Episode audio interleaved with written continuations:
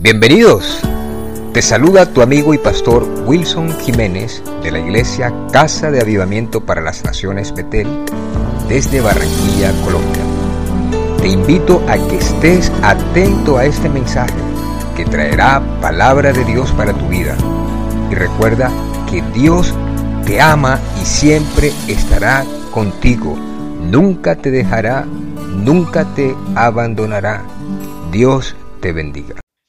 Éxodo, Éxodo 33, versículo 18. Vamos a leer la palabra en el nombre del Padre, del Hijo y del Espíritu Santo. Él entonces dijo, Te ruego que me muestres tu gloria. Y le respondió, Yo haré pasar todo mi bien delante de tu rostro y proclamaré el nombre de Jehová delante de ti, y tendré misericordia del que tendré misericordia, y seré clemente para con el que seré clemente. Dijo más, no podrás ver mi rostro, porque no me verá hombre y vivirá. Y dijo aún Jehová, He aquí un lugar junto a mí, y tú estarás sobre la peña y cuando pase mi gloria, yo te pondré en una hendidura de la peña y te cubriré con mi mano hasta que haya pasado. Después apartaré mi mano y verás mis espaldas, mas no se verá mi rostro. Amado Dios y Padre Celestial, en esta mañana te doy gracias por el privilegio que nos das de compartir tu palabra, por el privilegio que nos das de estar reunidos en pos de tu santo nombre. Gracias Jehová por Jesús. Gracias Jesús por Jehová, por tu Espíritu. Gracias Espíritu Santo. Gracias Espíritu de Dios.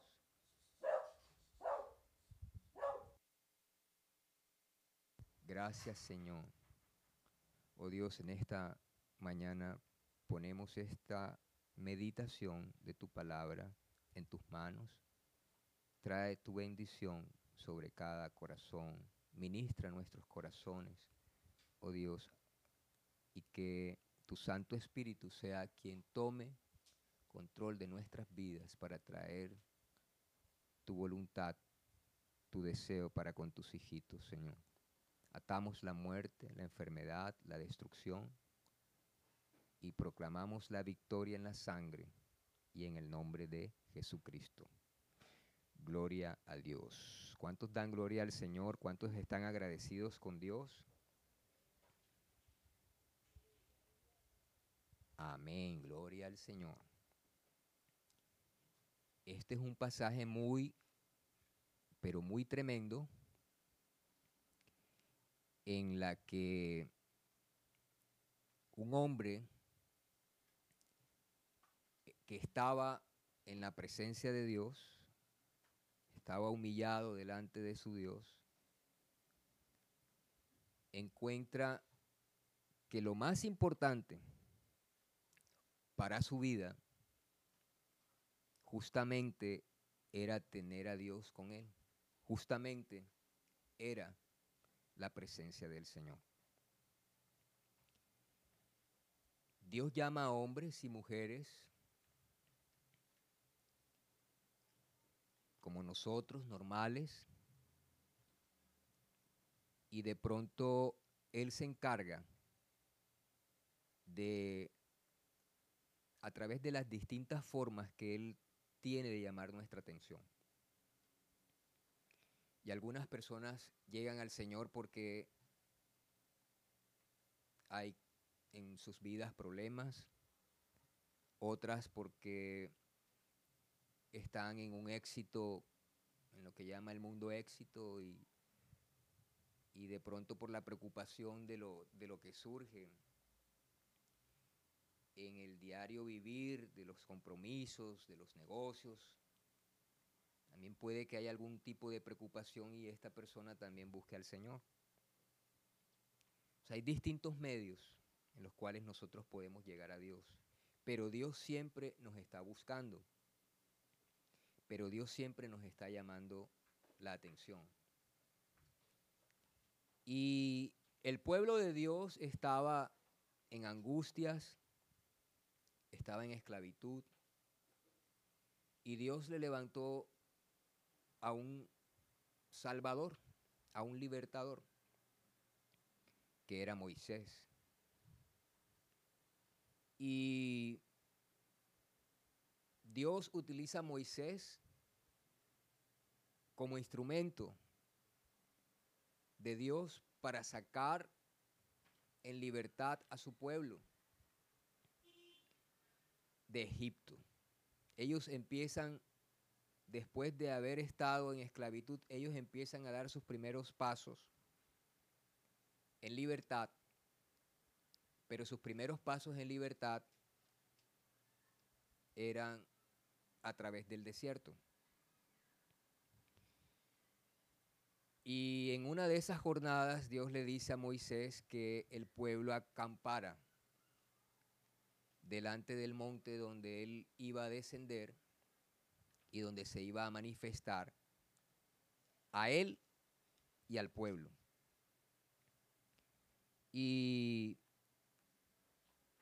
le dice eh, a Moisés en el versículo 22, en el capítulo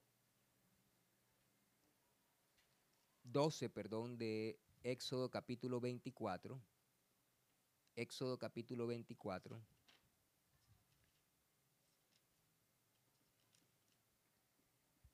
versículo 12.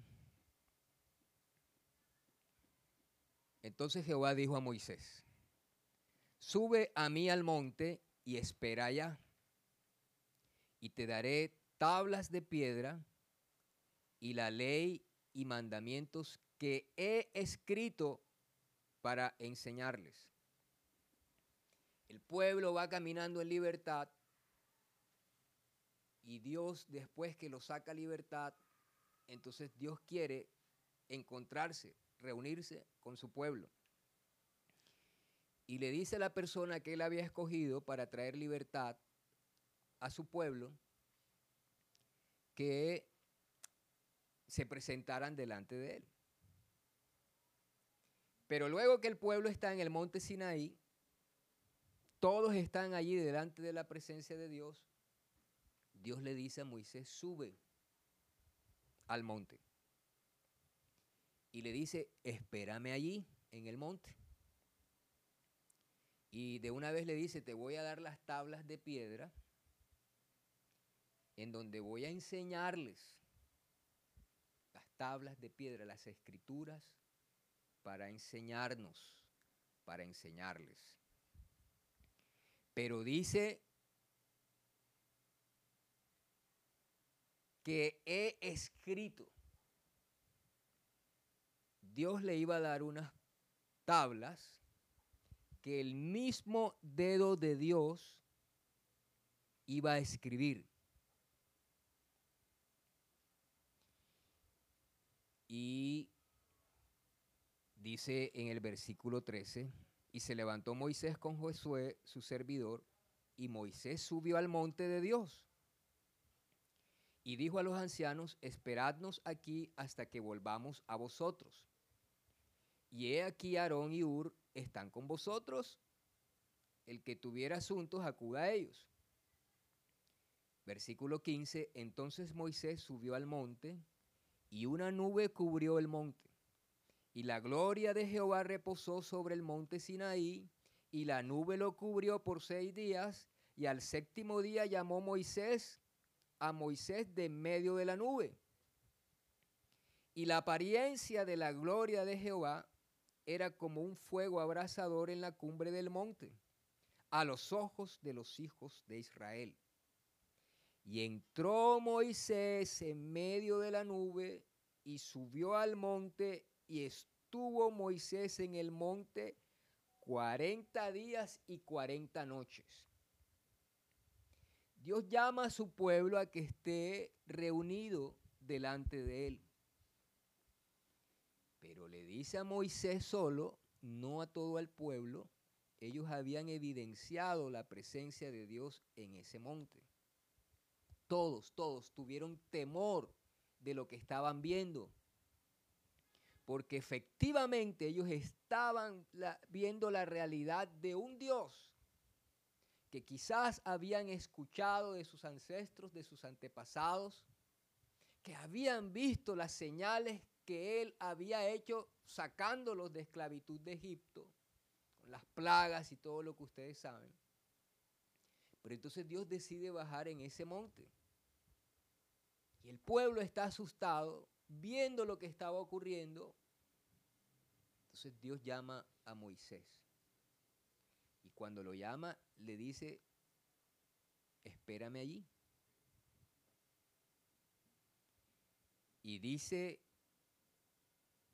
y la gloria de Jehová reposó sobre el monte Sinaí, y la nube lo cubrió por seis días.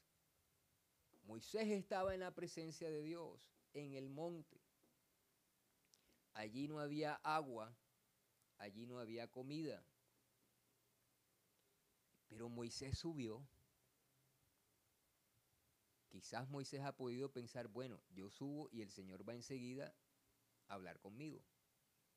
Pero el Señor le dijo, espérame allá. Y pasó el primer día, y pasó el segundo día, y pasó el tercer día, y el séptimo día llamó a Moisés Dios de en medio de la nube. Él está allí apartado con Dios, allí está la nube, Dios habla con él al séptimo día, trae ya dirección, respuesta de lo que él le había dicho que le iba a hablar, de lo que él le había dicho que le iba a dar las piedras para enseñarnos. Unas piedras escritas por el dedo del Dios que nosotros creemos, del Dios que creó los cielos y la tierra. Yo hubiera querido ver esas tablas escritas por el mismo Dios. Y entonces dice que y entró Moisés en medio de la nube y subió al monte y estuvo Moisés en el monte 40 días y 40 noches. Un ayuno de un hombre al que Dios llama, un ayuno de 40 días. Entonces Moisés es instruido por el Señor, Dios empieza a mostrarle lo que estaba escribiendo mandamientos, que todos nos lo sabemos. En Éxodo capítulo 20 están los mandamientos, pero empieza a darle instrucciones de cómo él debía conducir al pueblo a través del desierto y empieza también a declararles que ah, después del desierto ellos iban a tener una grande bendición.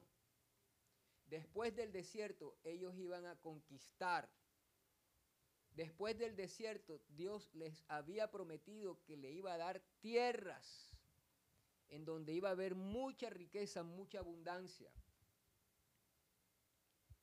Y Dios empieza a instruir a Moisés de cómo él debía tomar ofrenda para construir un sitio donde ellos pudieran reunirse, de cómo él debía construir las cosas que Dios le decía que debían estar cuando él se reuniera con el pueblo en ese lugar que se llamaba tabernáculo. Y Dios empieza a darles instrucciones a Moisés. Es decir, Dios está hablando con Moisés y Moisés está recibiendo todo lo que Dios le está diciendo. Pero Moisés también encontró que ese Dios que le estaba hablando, él también le podía hablar. Él también le podía pedir. Él también le podía, en humillación, decirle, yo te quiero conocer más. Decirle, yo te anhelo, Dios. Pasan los días de esos 40 días de ayuno. Y dice en el capítulo 32, en el versículo 16, y las tablas eran obra de Dios, y la escritura era escritura de Dios grabada sobre las tablas. Moisés, Dios le dice, Moisés, el pueblo se ha hecho ídolo. El pueblo se ha desviado en pos de mí. Ellos están en el monte de Dios. Moisés está hablando esos 40 días con el Señor. Y el Señor le dice, porque a pesar de que Dios estaba hablando con él, también Dios se estaba dando cuenta de lo que estaban haciendo el pueblo que estaba abajo. Y el pueblo que estaba abajo le dice a Aarón, que era el sacerdote, que Moisés le dice, ahí tienen a Aarón para que le consulten cualquier cosa antes que yo venga. Y la consulta que le hizo el pueblo fue, haznos dioses. Porque este varón que se fue allá a orar al monte, que se fue allá al monte, no sabemos qué habrá ocurrido con él. Y Aarón les hace un becerro de oro. Entonces Dios le dice, este pueblo se ha desviado en pos de mí. Y Moisés, estando allí en la presencia de Dios, estando allí recibiendo de Dios, él baja del monte. Y cuando baja del monte, él tiene esas piedras esas tablas que estaban escritas con la mano de Dios. Era escritura de Dios. Pero en el versículo 17 dice, cuando oyó Josué el clamor del pueblo que gritaba, dijo a Moisés, alarido de pelea hay en el campamento. Y él respondió, no, es voz de alaridos de fuertes, ni voz de alaridos de débiles voz de cantar oigo yo. Y aconteció que cuando él llegó al campamento y vio el becerro y las danzas, ardió la ira de Moisés y arrojó las tablas de sus manos y las quebró al pie del monte. Moisés destruyó las piedras que estaban escritas por el dedito, por la manito, digo manito en amor, en la mano poderosa de nuestro Dios. Entonces Moisés no solamente estaba teniendo la experiencia de estar delante de la presencia de un Dios todopoderoso, sino también de un Dios que estaba interesado en enseñar a su pueblo. Y no solamente enseñar, sino como buen maestro que es nuestro Dios, Él le dejaba un libro al pueblo escrito de su puño y letra. Pero Moisés ante la rabia de ver que esta gente hizo un becerro, él ¡pras! tiró las piedras, tiró las tablas. Como les dije, a mí me hubiera gustado ver esas tablas. Entonces, allí está Moisés y luego él vuelve al pueblo destruye el becerro, le dice, quien quiera ir en pos de Jehová esté acá con nosotros y el que no. Y los que decidieron de estar con Moisés y con Jehová, de obedecer su palabra, fueron los levitas. Entonces dice que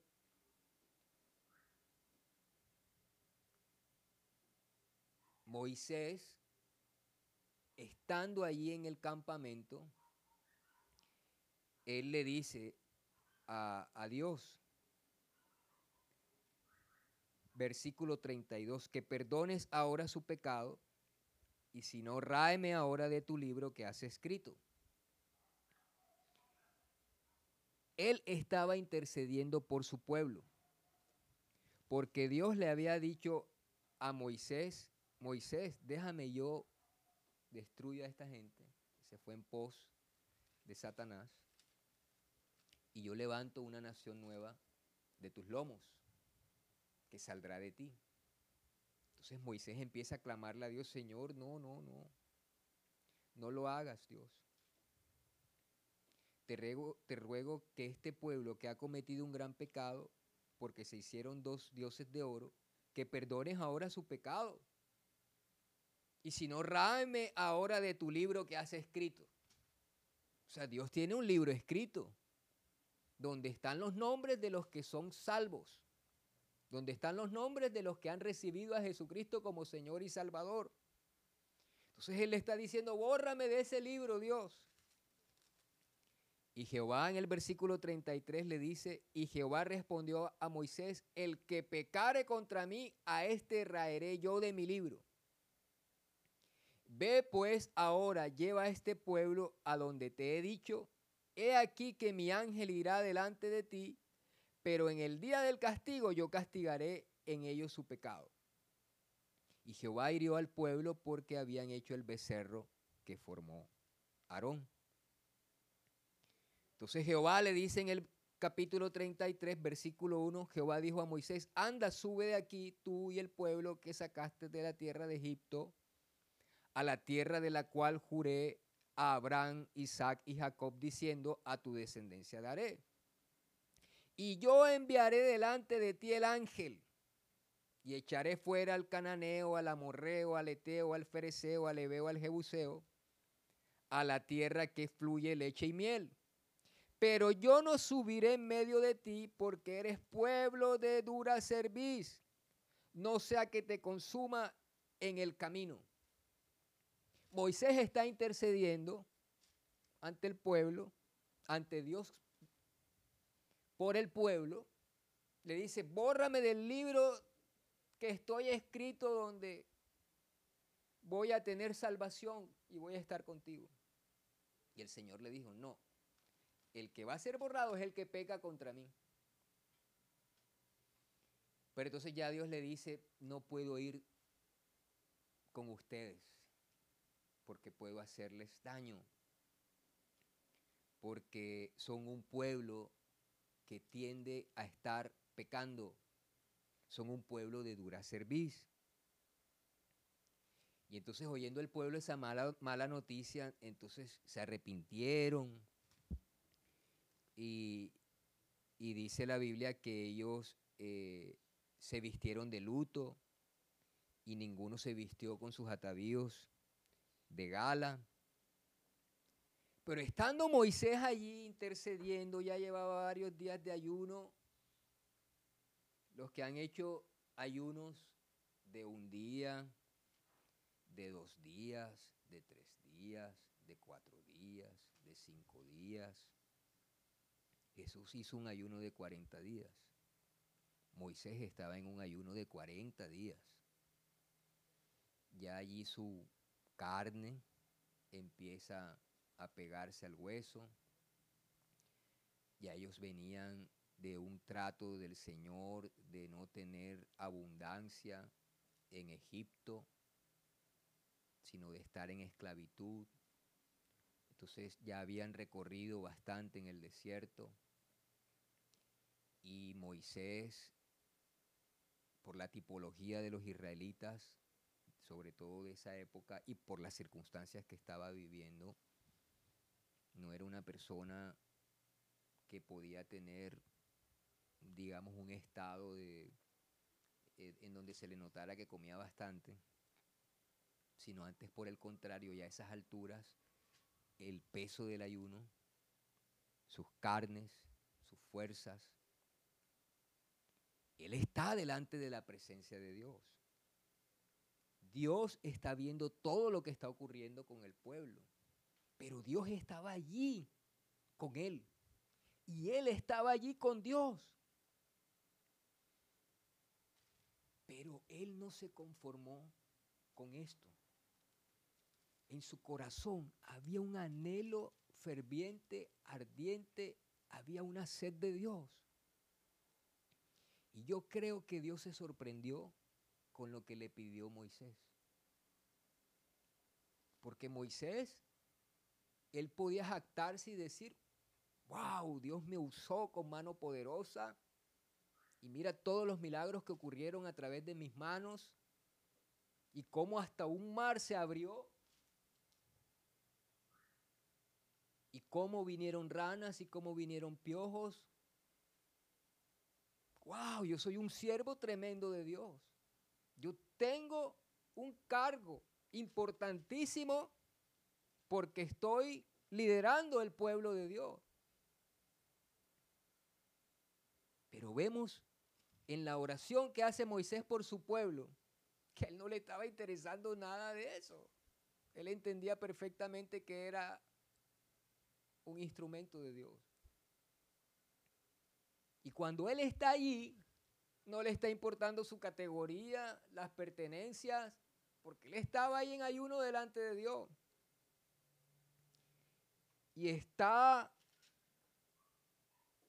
tan humillado, tan entregado a Dios,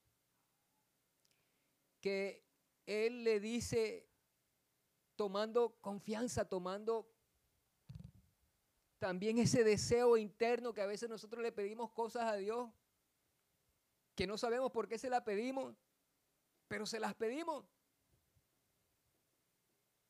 Entonces Moisés no estaba pidiéndole más dones.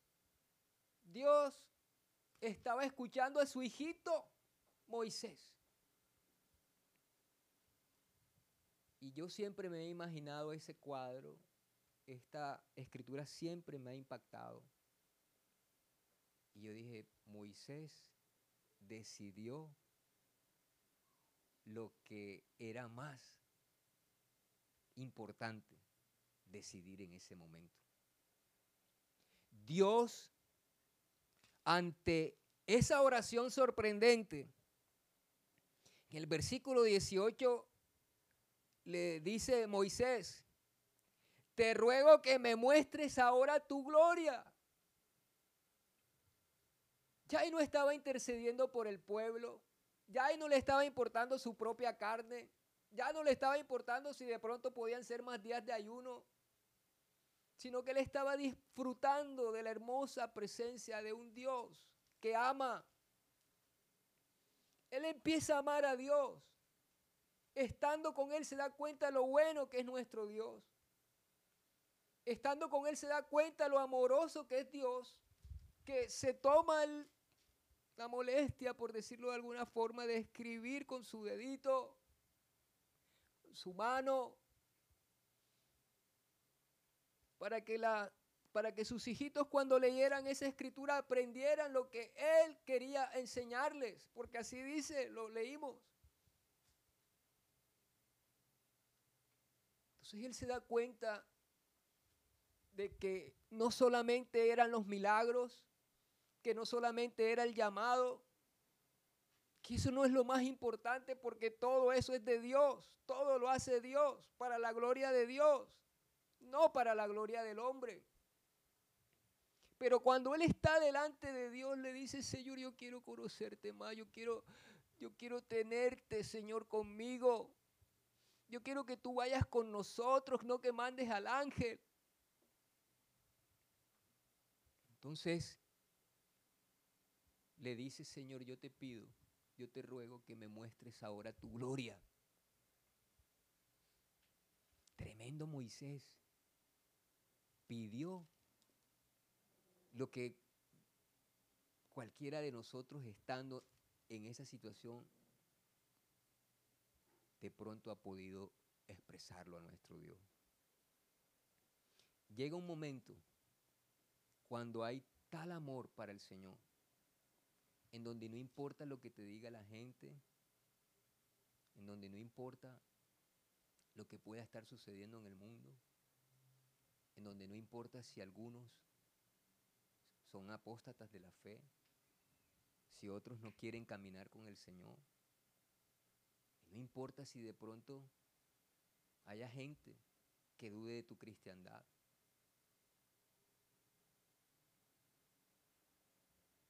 Pero llega un momento en donde tal es el amor, el querer estar con Dios, que no importa más nada, sino estar con Él y que Él esté con nosotros y el querer agradarle.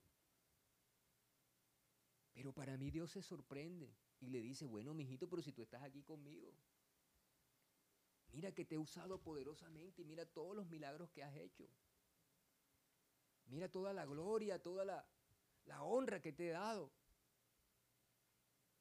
Pero Moisés mostró allí que a él no le importaba, eso era importante, pero Moisés mostró que lo más importante era Dios, su presencia. Entonces dice que, y le respondió, ¿quién le respondió Dios?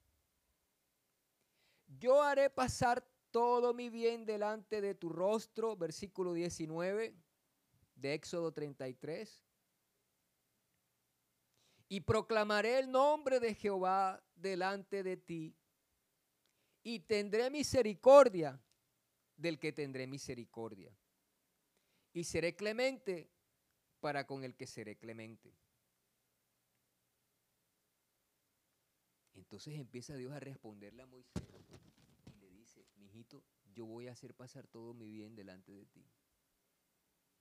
Y voy a proclamar mi nombre. Y voy a tener misericordia, Moisés, del que yo quiera tener misericordia. Y seré clemente, Moisés, para con el que yo quiera ser clemente.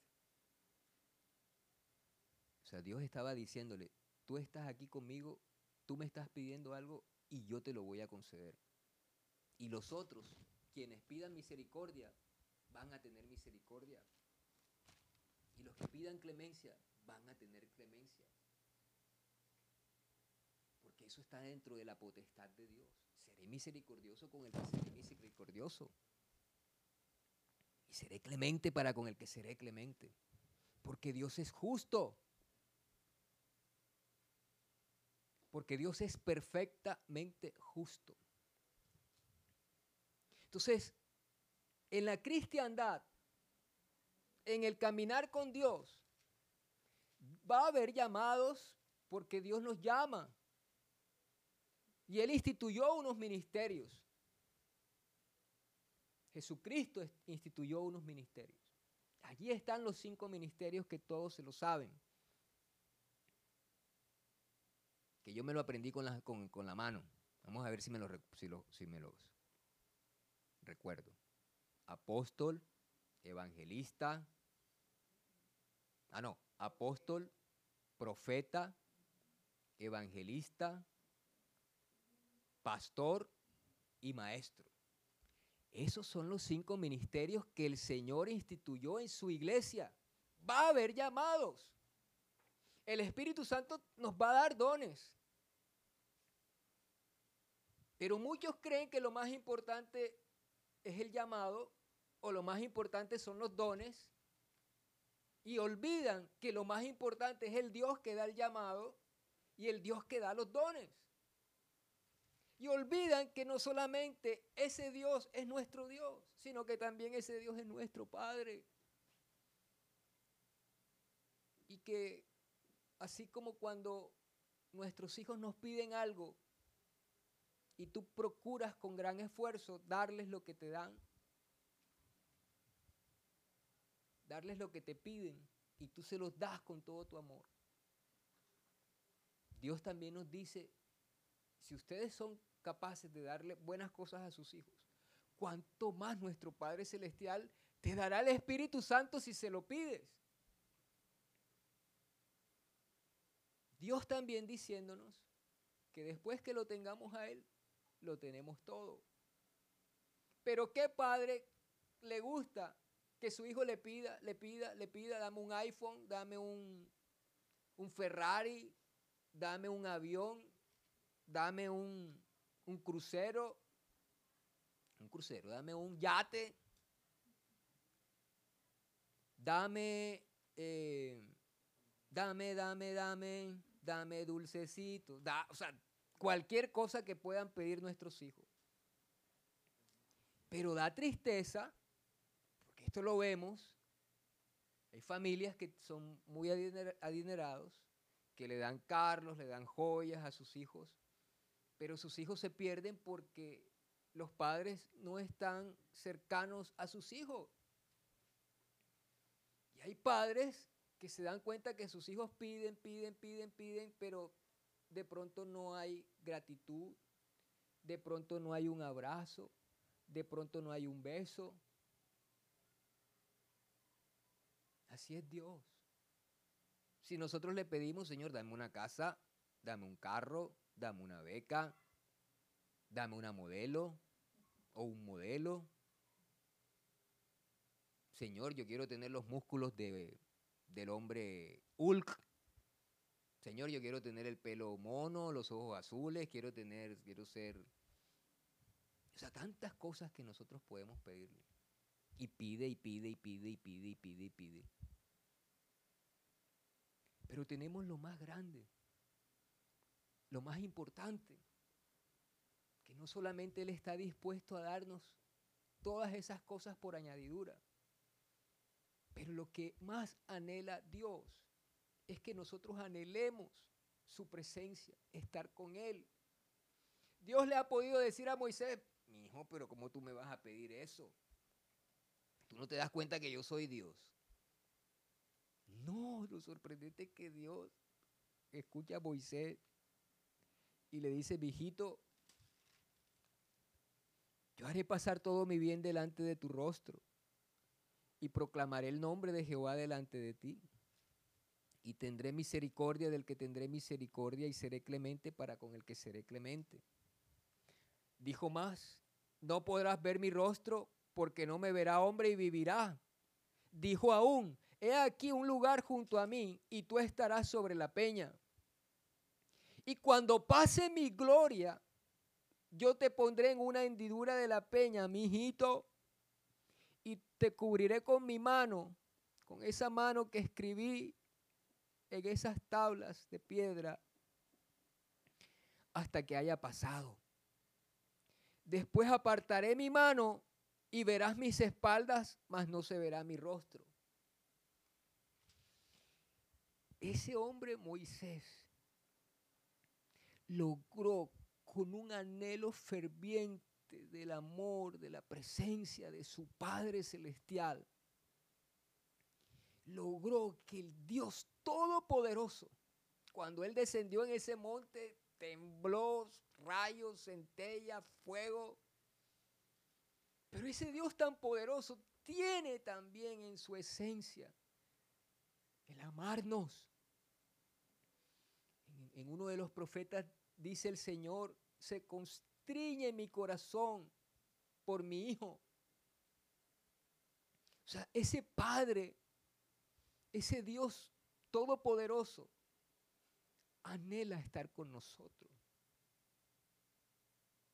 Y dice la Escritura que Él nos anhela celosamente. Como les dije, lo más importante para nosotros padres es que nuestros hijos nos obedezcan. No porque les regañamos hay y, y si no nos obedecen hay castigo. O que si le damos cosas, ellos nos amen por las cosas que le damos. Y hay una relación distante de hijo y padre y padre e hijo. Y por eso hay tantos hogares con jóvenes con mucho dinero y que están en droga y que están en tantos problemas, en alcohol, en tantos vicios. Porque el Espíritu de Dios, el Dios tuyo, Él te anhela y quiere estar contigo. Moisés le dice, estaba allí, estaba hablando con Dios, Dios le estaba instruyendo, ya no tenía carne así, ya estaba ahí en los huesos quizás, y le quedaron fuerzas para decirle, Jehová, yo quiero que tú me muestres tu gloria. Y Dios le dice, mi hijito está bien, pero sabes que me toca poner la mano para que tú no me veas. Y después que quite mi mano, tú vas a ver mis espaldas. Eso lo logró un hombre un hijo de Dios. ¿Qué ve Dios en el corazón de un hombre para responderle de esa forma? ¿Qué ve Dios y le dice, yo no te voy a raer del libro, yo voy a raer del libro los que pecan, los que se rebelan contra mí? ¿Qué ve Dios ante una intercesión de un hombre para con su pueblo? ¿Qué ve Dios? Dios vio en Moisés amor a su padre. Dios vio en Moisés anhelo por su presencia. Él vio sed de Moisés para estar con su padre. Por eso dice la Biblia, el Señor dice que Él es el agua, que ríos de agua viva, agua al que cree en Él, como dice la Escritura, correrán ríos, ríos, ríos. ¿Por qué? Ríos que sacian la necesidad de un hijito que clama por la presencia, que clama por el amor, que clama por la amistad, que clama por el compañerismo. Qué hermoso cuando nuestros hijos nos abrazan y nosotros les abrazamos. Así es nuestro Padre Celestial. Y Él nos anhela. Y Moisés lo logró. Ese Dios todopoderoso lo tomó de su mano y lo puso en una hendidura de la peña y puso su mano ahí en su frente. No sé cómo fue eso. Yo les dije que yo sentí la mano física en un momento de clamor a Dios.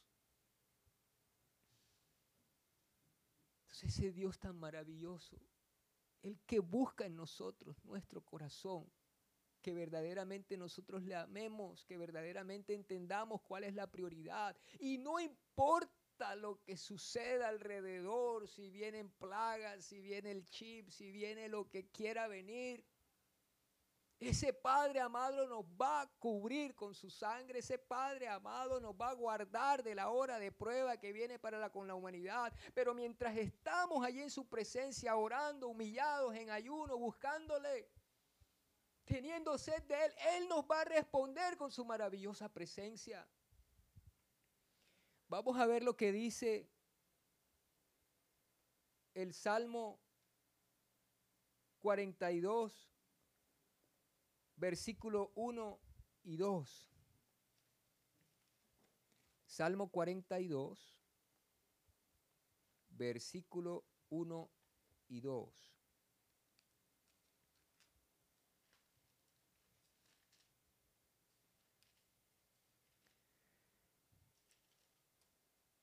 Como el siervo brama por las corrientes de las aguas Así clama por ti, oh Dios, el alma mía.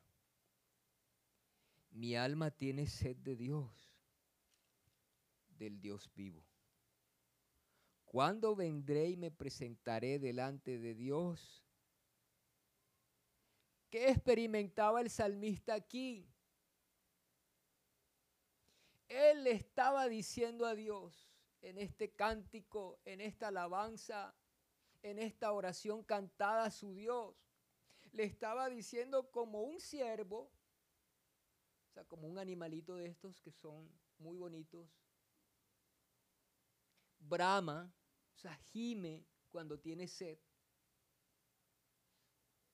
por estar en las corrientes de las aguas. El salmista estaba diciendo, así clama por ti, oh Dios, el alma mía. Dios está interesado en respondernos las oraciones, las peticiones, las preocupaciones. Pero hay algo que, que sorprende a Dios y que mueve su mano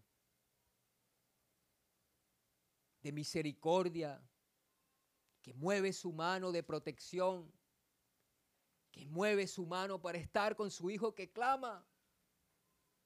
El salmista le estaba diciendo, Señor, quiero más de ti, quiero conocerte más de ti, yo quiero tener experiencias contigo, a ese Dios vivo. no con una religión, no con preceptos de hombres, no con razonamiento de hombres, no con filosofías o fábulas huecas, no, yo quiero tenerte a ti, Señor, como está en la escritura, como tú nos enseñas, como tú quisiste que quedara escrito en tu palabra. Mi alma tiene sed del Dios vivo. Y luego dice, ¿cuándo vendré y me presentaré delante de Dios? Él quería dejar la gente con la cual estaba hablando. De pronto estaba ocupado en el día. Y él anhelaba estar allá en su cuarto, en su habitación de rodillas delante de Dios. ¿Cuándo vendré y me presentaré delante de Dios? Te anhelo, Dios. Yo quiero que tú me muestres tu gloria. Tú eres un Dios vivo. Él sabía al Dios que le estaba clamando que era un Dios vivo, que es un Dios vivo. Él es el mismo ayer y hoy y por los siglos. Él no cambia. Así como se le presentó a Moisés, así como a David, así como a Daniel, así como a Isaías, así como a Jeremías, así como todos esos hombres de Dios, Él es el mismo. Y Él mismo nos dice, yo te anhelo, mi hijo. Y este salmista decía, tengo sed de ti, de tu presencia, de tu amor, de tu amistad. Salmo 84, 2. Salmo 84, 2.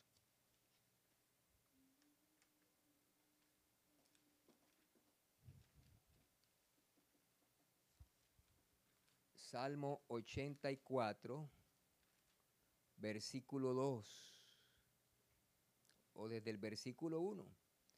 Cuán amables son tus moradas, oh Jehová, de los ejércitos. Anhela mi alma y aún ardientemente desea los atrios de Jehová. Mi corazón y mi carne cantan al Dios vivo. Mi corazón y mi carne cantan al Dios vivo. Anhela mi alma y aún ardientemente desea los atrios de Jehová. No se estaba refiriendo a un lugar físico, se estaba refiriendo a un lugar de estar Él delante de Él, de su presencia cerquita. No importa si eran los atrios del templo, no importa si era en la sala de su casa, no importa si era la cocina cuando Rafa está ahí eh, haciendo los alimentos, no importa. Incluso en todo lugar de nuestras casas, no importa. Él decía, sí, los atrios, sí, la iglesia, pero es su presencia. Salmo 63.1. Salmo 63.1.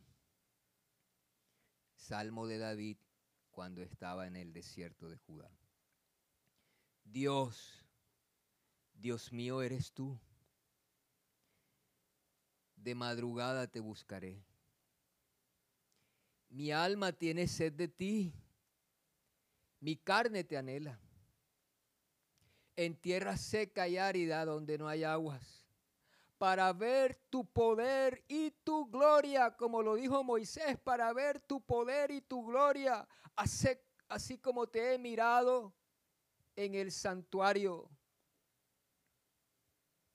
Mi alma tiene sed de ti, pero dice de madrugada te buscaré. No importa el cansancio, no importa las tribulaciones, no importa las preocupaciones, no importa lo que pueda decir la gente. Cuando se experimenta esa sed que solamente la puede saciar Dios, porque esa sed de Dios solo la llena Dios, solo la sacia Dios pero eso lo hace el Espíritu de Dios en el corazón del hombre que anhela fervientemente, ardientemente la presencia de Dios y desata la respuesta de Dios. Y desata la gloria de Dios.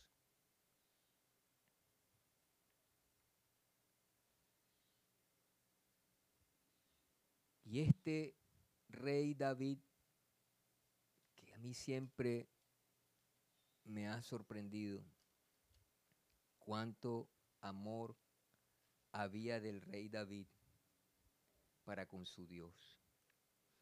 Mi alma tiene sed de Dios. Y también dice David, del Dios vivo. De nada vale una vida religiosa. De nada vale una vida de apariencias si no podemos disfrutar de la presencia del Dios vivo que hablaba Moisés, los salmistas de Coré y el rey David. Cuando yo me topé con estos pasajes, especialmente del de Moisés, a mí me sorprendió tanto. Incluso eh, creo que mi hermana Daisy tiene un cuadro donde está esa escena, donde él está allí en el monte con el Señor. Y eso es uno de los pasajes que a mí más me desde que me convertí y en mi vida como creyente, como cristiano. Pero vi ese patrón en los hombres de Dios. Ellos amaban la presencia de Dios. Ellos no les importaba lo físico, lo económico, lo importante de los ministerios, de los seguidores. No, ellos querían estar allí con su amado, el que anhela mi alma. Dice en Eclesiastés, habéis visto al que ama mi alma. ¿Dónde está? ¿Dónde está? Que no lo encuentro.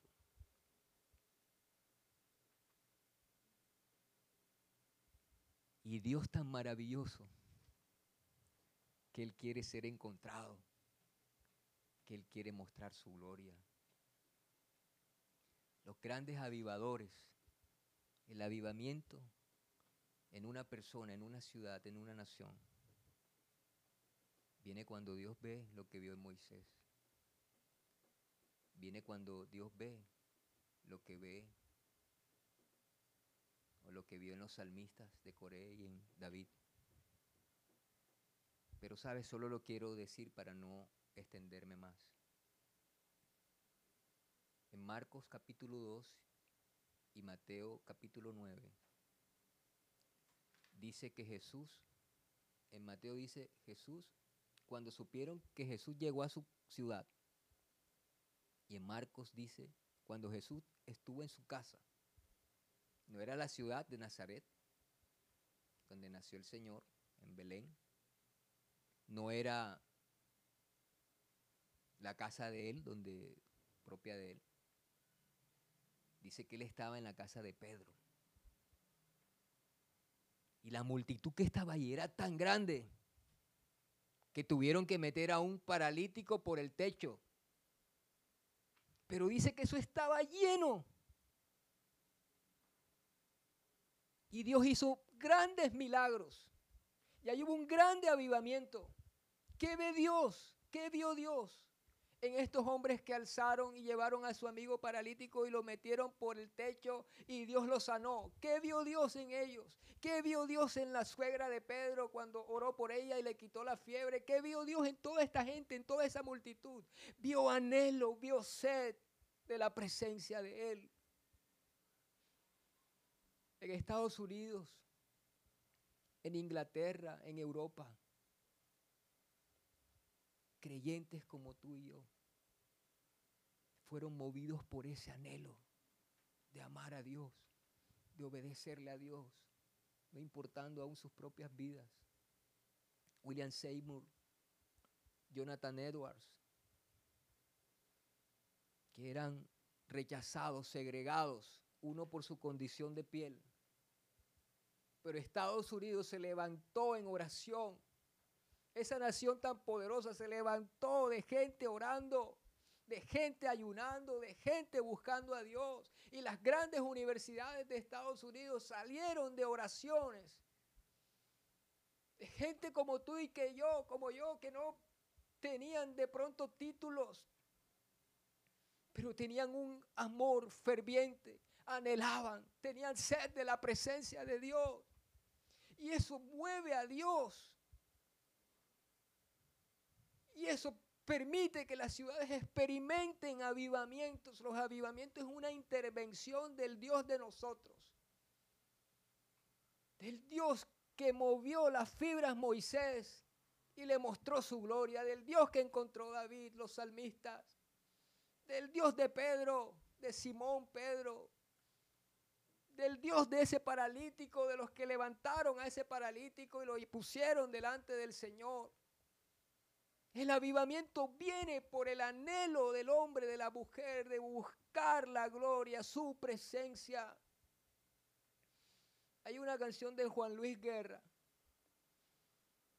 no porque siga eh, al hombre o no, pero me gustó la letra.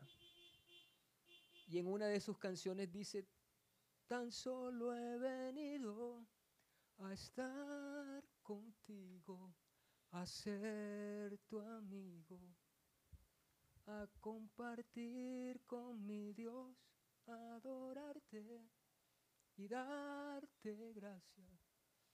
Yo decía, eso es, él, él está sintiendo lo que yo también siento. Como les dije, llega un momento en la vida cristiana de tantos años, de más de 20 años, en donde uno ve muchas cosas y puede recibir muchas cosas. Y se puede interpretar eh, tu vida como creyente de distintas formas en las mentes de las personas. Pero lo que Dios ve es el anhelo que tú tienes por Él. Mi sobrinita Catherine tiene una canción hermosa. Avívame con poder avivamiento. Ese avivamiento viene con un corazón que dio para que mi sobrina adorara a Dios y trayera al Espíritu Santo maravilloso una composición hermosa. Claudio Freyson en Argentina, Carlos Anacondia, Smith Wigglesworth. Smith Wigglesworth era albañil aprendió a leer con la Biblia, pero era un hombre que buscaba la presencia de Dios, que oraba, que ayunaba. Muchos muertos resucitaron a través de ese ministerio, más de 20, más de 14, 20. Y él decía, clama por el Espíritu Santo, busca al Espíritu de Dios, no contristes al Espíritu Santo. La calle Azusa fue sacudida por el poder de Dios por una maravillosa presencia de Dios. En Argentina, Claudio Freyson, cuando cayó el avivamiento, Claudio Freyson, pastor, le dijo, Señor, o me matas, o me muero, pero de aquí no me levanto hasta que tú me visites, que tu presencia, hasta que tu presencia venga, Señor. Pablo Portela de aquí, yo no sé cómo esté su ministerio, pero igual se metió 30 días de ayuno, no recuerdo cuánto. Y le dijo lo mismo, me muero, Señor. Pero tú vienes, Dios, porque yo te anhelo, Dios. Y tanto fue en Argentina ese poder tan tremendo que cuando ellos estaban predicando, la unción era tan tremenda que en los hospitales, sin ellos orar, el Espíritu Santo sanaba y los que iban en los buses llegaban arrepentidos allí cuando ellos estaban predicando. Que nuestro anhelo, que nuestra sed sea la gloria, la presencia de nuestro Dios, para su gloria, para su honra. Te pido que escuches esta adoración